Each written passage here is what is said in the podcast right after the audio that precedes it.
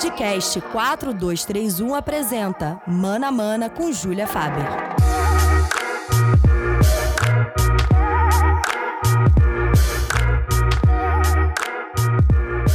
E aí, galera, bem-vindos a mais um Mana Mana. Chegamos ao nosso nono episódio e esse programa é o nosso especial. Óbvio que o podcast mais feminino do 4231 não poderia deixar de homenagear com todo respeito e muito carinho do mundo as mulheres nesse Dia Internacional da Mulher. Há um ano atrás eu tava dividindo essa bancada aqui, essa mesma bancada, com homens e eu tomei o lugar do Igor para falar um pouquinho no início do programa sobre a importância desse Dia Internacional da Mulher. E aí eu falei de violência contra a mulher, de respeito, de luta e também da origem operária do dia 8 de março. Hoje eu vou voltar nessa questão da origem operária para explicar melhor a razão de ser, de fato, de tudo isso aqui e também dar uma introdução justa ao programa. Claro, a gente não pode começar a falar de futebol assim simplesmente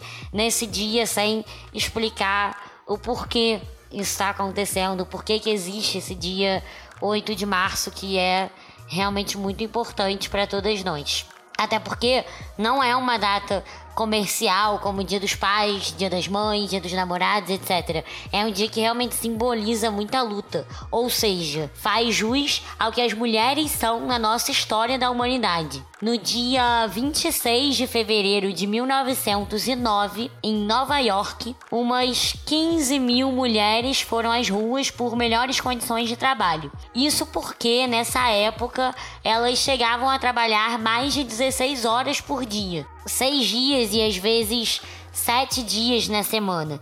Então, esse foi o primeiro dia de luta da mulher.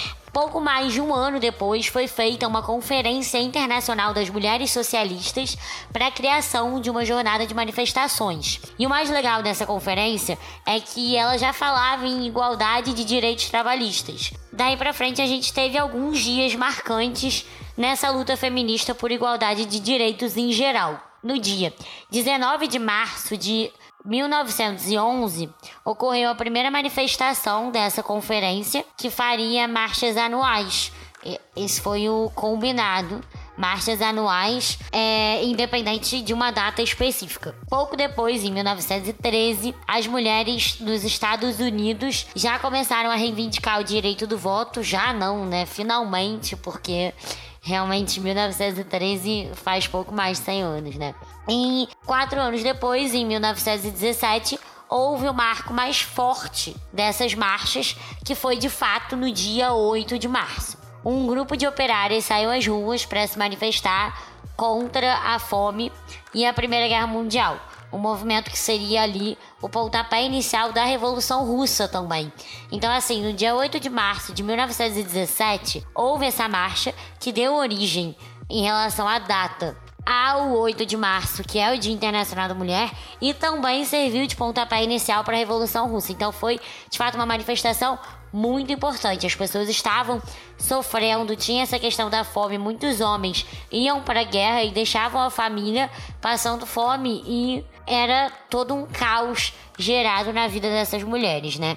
E o curioso é que isso foi marcado no dia 23 de fevereiro do antigo calendário russo, que é hoje o dia 8 de março, porque nós vivemos o calendário gregoriano. Então ainda teve essa ligeira adequação a um novo calendário esse nosso dia. E enfim, depois de tudo isso se passar, depois de passar um bom tempo, e as mulheres sempre é, reafirmando o feminismo, sempre tentando lutar pelos seus direitos, né? Em 1975, o Dia Internacional da Mulher foi de fato oficializado. Foi ali que nasceu o Dia Internacional da Mulher, só mais de 50 anos depois, entenderam? E foram muito muitos marcos e muita luta até a gente chegar onde a gente está hoje. É muito importante eu estar tá falando tudo isso para a gente ter noção todos os dias do tanto que outras mulheres passaram para nós chegarmos onde a gente está hoje, do tanto que outras pessoas lutaram por nós, sabe? Isso é muito uma coisa bem característica do feminismo, entender que a gente está lutando hoje porque outras pessoas lutaram ontem. Isso é fundamental para que a nossa luta faça sentido. Então, são mais de 100 anos de luta. A gente ainda não consegue ser ouvida. Então, assim, vocês têm noção desse problema? Eu acho que eu, eu, tenho, eu ainda tenho que ouvir que feminismo é um absurdo, que as feministas são muito radicais. Cara, imagina tu falar a mesma coisa por mais de 100 anos e parte das pessoas continuarem sem te ouvir e parte das pessoas olharem para você e só porque você é mulher simplesmente entra no ouvido e sai pelo outro. É de surtar qualquer cabeça, sinceramente.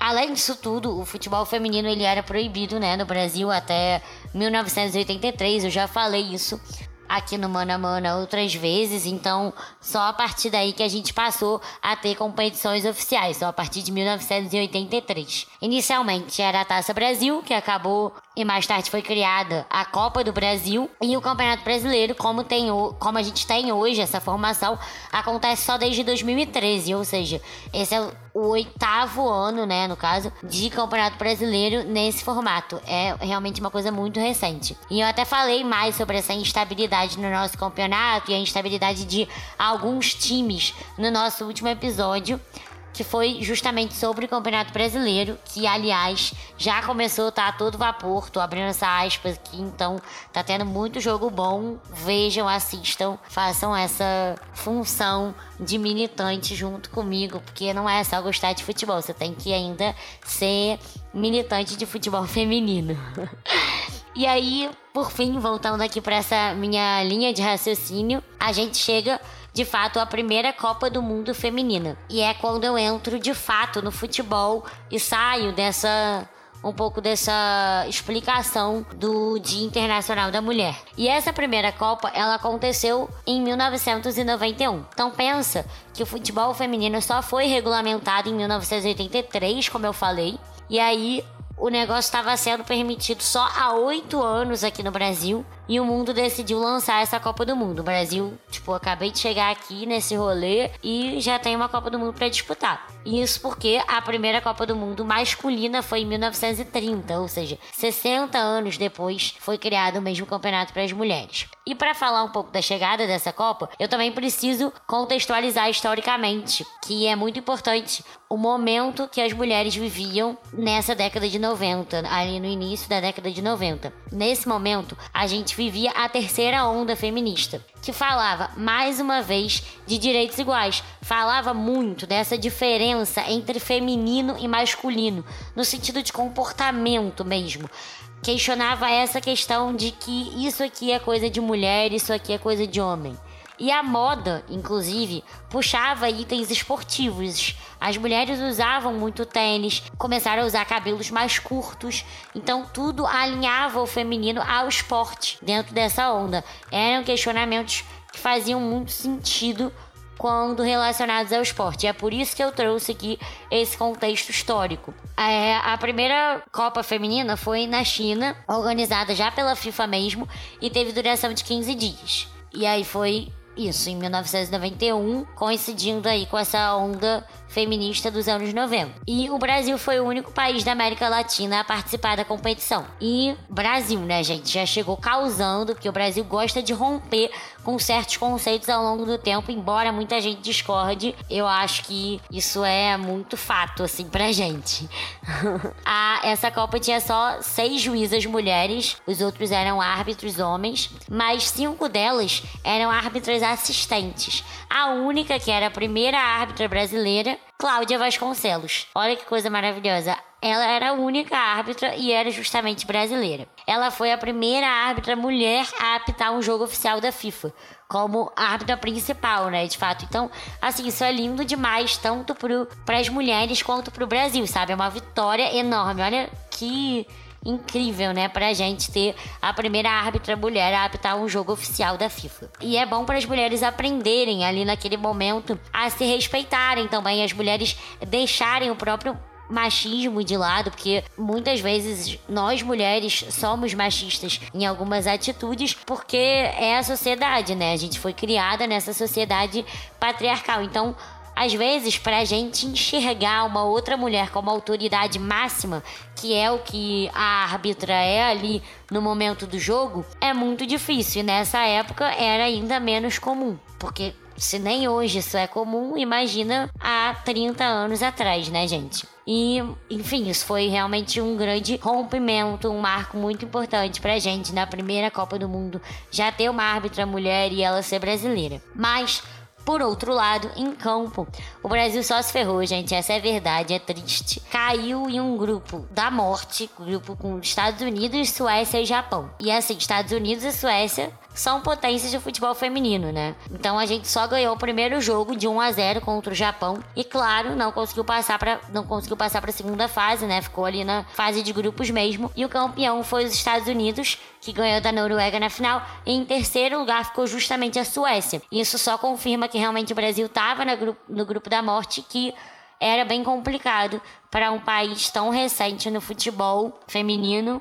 e bem ali naquele grupo com duas potências absurdas do futebol feminino, né? E é legal também eu destacar aqui que 30 anos passaram, praticamente, mas as grandes potências continuam as mesmas. Os Estados Unidos, a Noruega e a Suécia ainda têm futebols femininos muito fortes e com bons investimentos. São trabalhos admiráveis de se ver. Então, é, são três seleções assim muito legais e marcantes para o futebol feminino, né? Elas estão lá desde a primeira Copa e continuam fazendo um bom trabalho, continuam se preocupando com isso né? E a gente sabe também que nos Estados Unidos o futebol é, inclusive, um, um esporte bastante feminino mesmo. Acho que bastante jogado por mulheres em universidades, é bastante comum. E aí, depois daí, a gente foi ano a ano reafirmando esse nosso espaço e o feminismo tá sempre alinhado com essa nossa luta, tá sempre nos ajudando a conquistar espaços que antes eram só ocupados por homens. E eu conversei com a Renata Mendonça das Vibradoras sobre isso.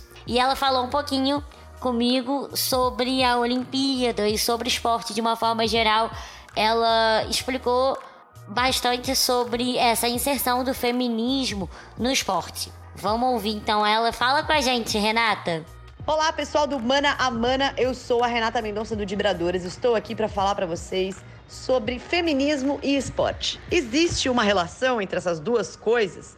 Olha, tô para dizer para vocês que nos últimos anos essa relação ficou ainda mais próxima. Primeiro a gente precisa considerar, né, que se toda a luta pelo direito da mulher é feminista, o esporte, ele é a ele é o puro feminismo para as mulheres, porque as mulheres só conseguiram ocupar espaço nessa área por causa da luta, né? É, se a gente pegar a primeira Olimpíada lá em 1896, a primeira Olimpíada da Era Moderna, o Barão de Coubertin, que foi o idealizador dos jogos, ele soltou uma frase é, muito famosa, né? Que ficou muito famosa depois, falando que uma Olimpíada de mulheres não seria atrativa de se assistir e que as mulheres seriam sempre imitações imperfeitas dos homens e que não era para elas esse negócio de competir numa, numa disputa esportiva. Veja só, demorou muito tempo para que a gente tivesse uma Olimpíada com todas as modalidades para homens e mulheres. Só em 2012, com a entrada do boxe, a gente teve uns Jogos Olímpicos que pela primeira vez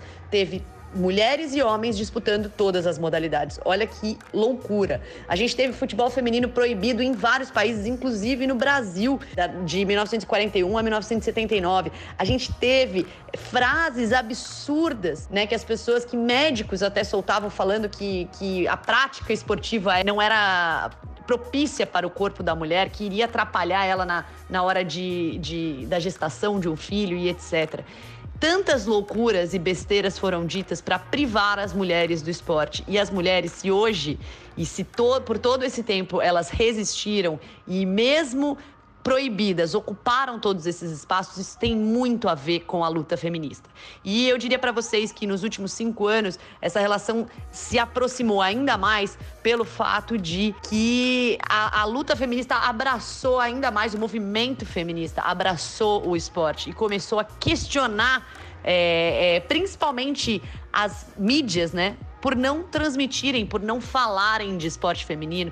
E isso ganhou uma força gigantesca para reivindicar a presença feminina. A presença feminina na transmissão de um jogo de futebol, a presença feminina é, na, narrando um jogo, a presença feminina na cobertura de um evento esportivo e também a presença dos esportes femininos é, na cobertura esportiva normal que a gente vê nos sites, nos jornais, nos programas. São só 3%, gente, da cobertura esportiva é, que, é, são, que é dedicado a esportes femininos e a mulheres. Então, isso, essa porcentagem ela é ridícula. E, e, ainda bem que o movimento feminista abraçou essa causa também e percebeu a importância de lutar pelo protagonismo da mulher no esporte. Porque tem aquela frase que a gente diz, né? Se você não pode querer ser se você não vê. É, e, e, eu acho que essa coisa das mulheres serem tão excluídas do esporte faz com que a gente perdure para sempre essa, essa exclusão. Porque você não está conseguindo ver uma mulher ali praticando esporte para você falar assim: olha, eu posso fazer isso. E aí a gente está privando as mulheres de uma coisa tão importante que traz é, é, autoconfiança, determinação, ensina a trabalhar em equipe, que traz tantos benefícios, liderança. A gente está privando as mulheres disso por conta dessa, desse machismo é, no esporte. Então eu acho que hoje o movimento feminista entendeu a importância de se lutar também pelo protagonismo das mulheres nessa área que ainda é tão machista, que ainda é tão dominada por homens, mas que a gente está ocupando os espaços aos poucos e vamos chegar lá. Muito obrigada, Renata, por esse áudio maravilhoso, por essa aula realmente essa luta feminista dá coragem para as mulheres serem mais transgressoras com relação a tudo que elas acreditam. Eu vou ao estádio sozinha sim, porque eu quero essa autoconfiança é totalmente feminista pra gente hoje em dia. E a Renata tocou num ponto que é justamente para onde eu quero seguir agora. É, a mídia fala muito pouco dos esportes femininos. Isso contribui muito para o ambiente tão masculinizado que é do futebol. Como ela mesma disse, como é que você vai se inspirar em alguém se você não consegue ver, você não consegue assistir ninguém que faça isso que você quer fazer, sabe? A mídia é a principal fonte de informação para todos nós. Por isso que é tão importante a gente mudar esse campo. E o que ela falou, 4% da cobertura de esportes é dedicada à prática feminina. Esse levantamento é da Unesco e isso assusta bastante, sabe? Porque 2020, sabe? Não tem muito jeito. E apesar da gente ter todo esse problema realmente com a cobertura da mídia. É, a gente teve a Copa do Mundo do ano passado, que foi um grande marco para o nosso futebol, não só para o futebol feminino, mas para nós mulheres que gostamos de futebol, para quem torce. Eu senti que a gente tomou o nosso espaço, sabe? É a primeira Copa do Mundo feminina com transmissão da TV aberta. Eu não canso de falar isso porque chega a ser bom de ouvir. Isso aconteceu mesmo, só que só no ano passado. A gente comemora, mas também reclama, é o famoso antes tarde do que nunca, né, galera? E aí, sobre essa questão dessa ruptura que foi a Copa do Mundo, essa ruptura que a Copa do Mundo feminina do ano passado representou para nossa comunicação, eu falei com a Gabi Dantas. É, a Gabi hoje é produtora de eventos na Globo, mas na época da cobertura da Copa, ela estava trabalhando na Fox e aí foi lá que ela participou, mais por dentro mesmo dessas questões e falou assim muito abertamente mesmo sobre como foi essa cobertura e também do quanto essa Copa do Mundo foi importante pra gente em vários aspectos. Fala com a gente, Gabi. Oi, Júlia. Fala, galera do Mana Mana. Aqui quem tá falando é a Gabi Dantas. E bem, falar da Copa do Mundo da França de 2019 acho que é falar de revolução, né? Essa Copa acho que foi quase uma revolução francesa, assim, pro futebol feminino né? Foi a Copa dos Recordes, não só em questão midiática, televisiva, mas na própria questão dos times também, né? A gente teve o primeiro ponto conquistado pela Argentina numa Copa do Mundo, teve a Espanha pela primeira vez numas oitavas de final, teve mulheres narrando pela primeira vez os jogos. É, eu acho que em questão de, de aproximação com o público, de acesso à televisão, de acesso em que as pessoas pudessem comentar, eu acho que não tenho o que falar, né? Foi a Copa mais vista da história, a Copa Feminina mais vista da história, né? Superou um bilhão de espectadores. A média de audiência dobrou em relação à Copa do Mundo de 2015. Eu acho que o avanço das plataformas digitais ajudou muito nisso, nesse acesso, nesse número robusto. Acho que ajudou, sim mas, mas eu acho também que escancarou que as pessoas gostam e se interessam sim de assistir, que é um produto maravilhoso de se relacionar, de se investir, é, tanto as próprias emissoras quanto as marcas de propaganda, né? Teve também é, muitos números em relação a isso, de marcas fazendo campanhas com jogadoras, com equipes. A gente teve aí, né, jogadoras fazendo manifestações de, de igualdade de gênero, em questão salarial. Mas enfim, eu acho que foi um divisor de águas essa Copa para o futebol feminino. E eu acho que o Brasil foi um personagem que ajudou muito nesses recordes, assim, principalmente recorde de audiência. A maior audiência da final da Copa do Mundo foi em território brasileiro, foi no Brasil. Foi o país que mais assistiu, mesmo a seleção brasileira não estando na final. Então, acho que assim, o país do futebol, que é o nosso Brasil, não é um país de futebol só para o futebol masculino. É um país de futebol também para o futebol feminino. Então, acho que esse maior alcance midiático da história nessa Copa do Mundo diz muito sobre muita coisa que a gente ainda vai precisar olhar, que a gente ainda vai precisar minuciar, mas eu acho que é um produto que a gente tem para desbravar. Se deu todos esses números, por que, que a gente não, não investe mais? É, eu acho que essas perguntas vão começar a ser respondidas. E, e eu acho que já começou, né, no caso, quando a Copa terminou, o presidente da FIFA, Infantino, disse que o investimento para o próximo ciclo vai dobrar, né? Acho que vai alcançar um bilhão e o valor total da premiação da, Copa do, da, Copa, da próxima Copa do Mundo vai ser dobrado também. Então acho que isso já é um, um pontapé inicial. Eu acho que isso já é algo que a gente pode olhar e pode perceber que que está dando certo. Foi, acho que a Copa do Mundo mais especial, assim. E, bem, eu espero que a próxima seja mais. Quer dizer que essa deu, deu muito certo. É, revolução foi uma palavra maravilhosa para definir isso tudo. Eu concordo bastante com tudo que a Gabi falou e a Copa Feminina mais vista da história merece mesmo esse palanque que a gente está dando aqui e que a gente dá o tempo inteiro no Twitter. A gente sempre fala com muito carinho dessa Copa, né? E essas perguntas finais eu faço minhas as perguntas da Gabi, que é fundamental a gente é fundamental que a gente entenda o tamanho do futebol feminino para investir mais, para saber para onde a gente tem que seguir, qual que é o futuro desse futebol feminino, sabe? Dá muito bem pra gente apontar isso assim se a gente tratar tudo com carinho, fizer tudo da forma mais justa possível. E não foi só durante a Copa do Mundo que as coisas aconteceram para o futebol feminino, né? Acho que essa, esse foi o start para várias coisas boas. Esse brasileiro desse ano tá inclusive com mais repercussão do que antes. No ano passado mesmo a gente falou muito mais abertamente da Libertadores feminina e fomos conquistando cada pontinho a mais. Aos poucos a gente vai indo.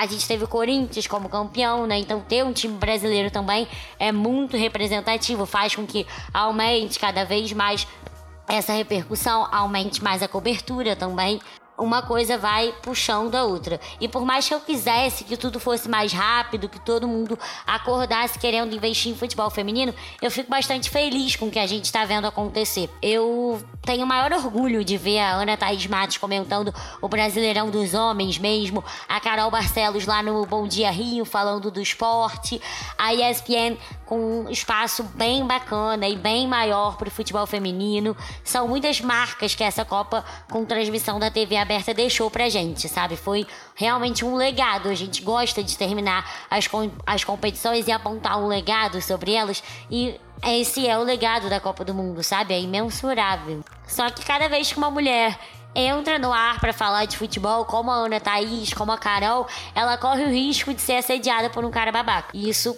preocupa a gente, sabe? Parece que eu tô aqui radicalizando, querendo criar intriga.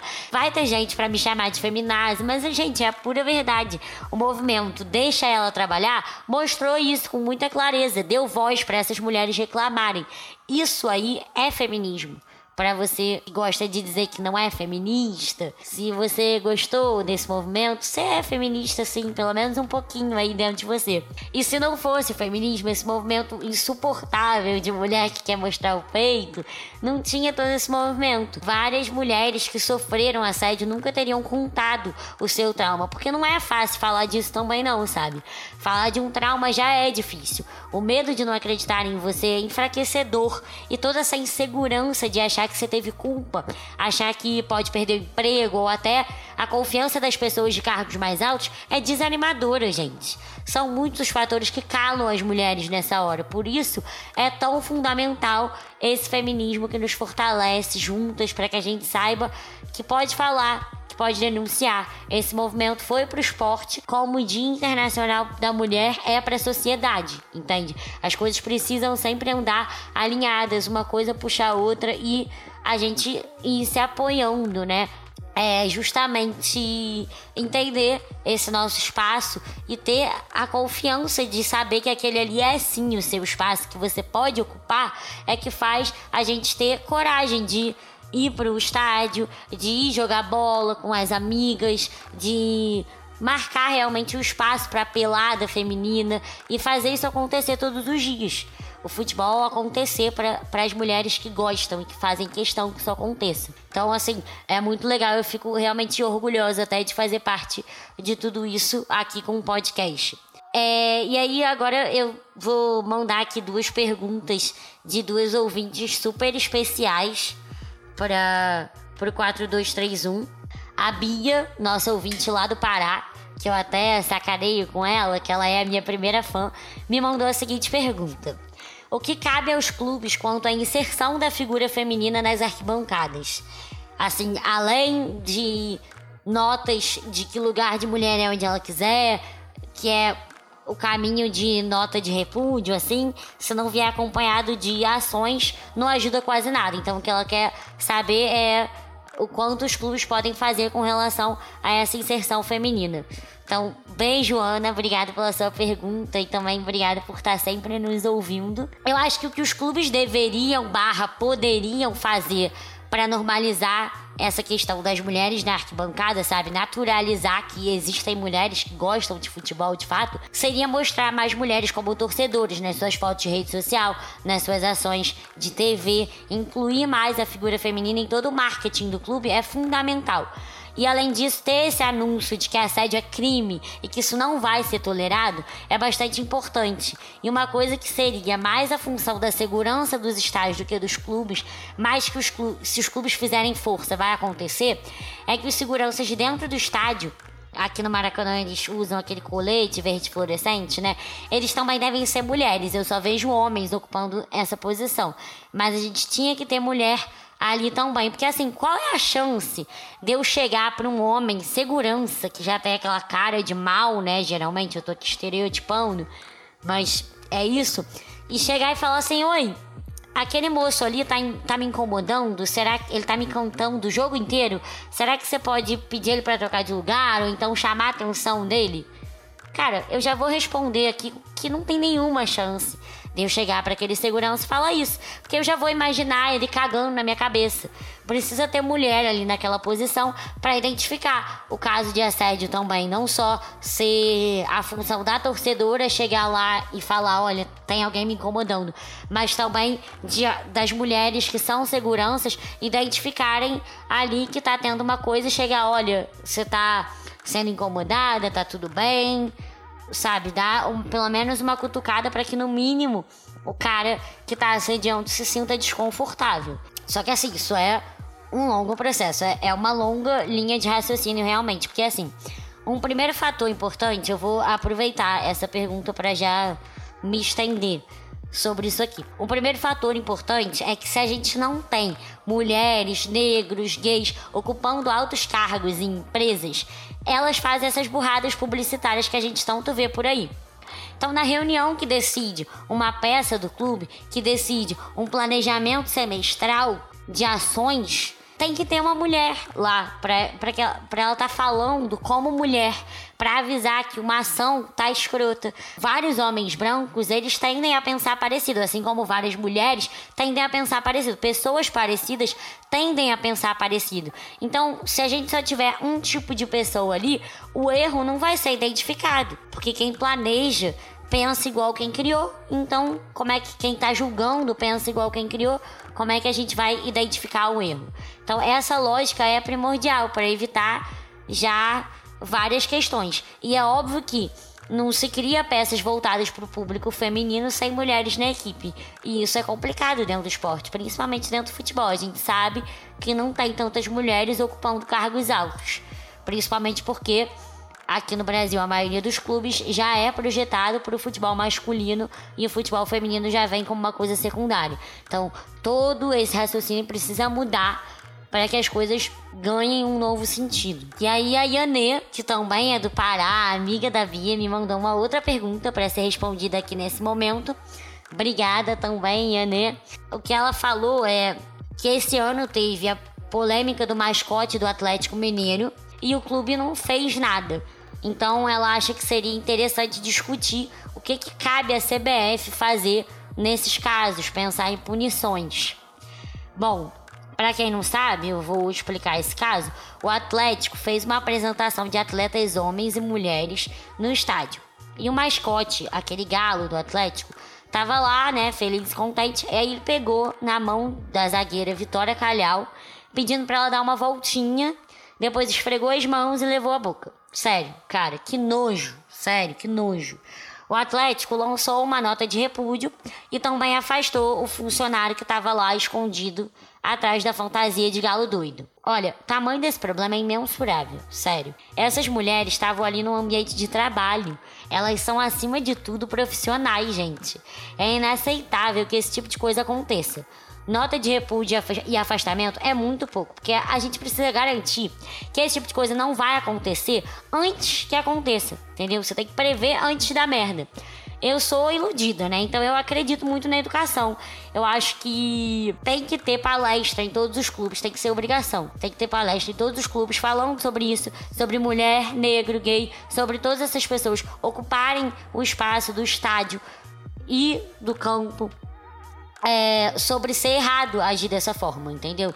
Tem que ter também o famoso aviso no intervalo é, e até uma multa, né, aos clubes por esse tipo de atitude. Porque se o clube for multado, ele vai criar algum sistema de educação do mascote, vamos supor, ou de todas as pessoas que lidam com isso, para que elas não façam uma besteira desse tamanho, sabe? E é isso que eu acho que a CBF pode fazer por hora.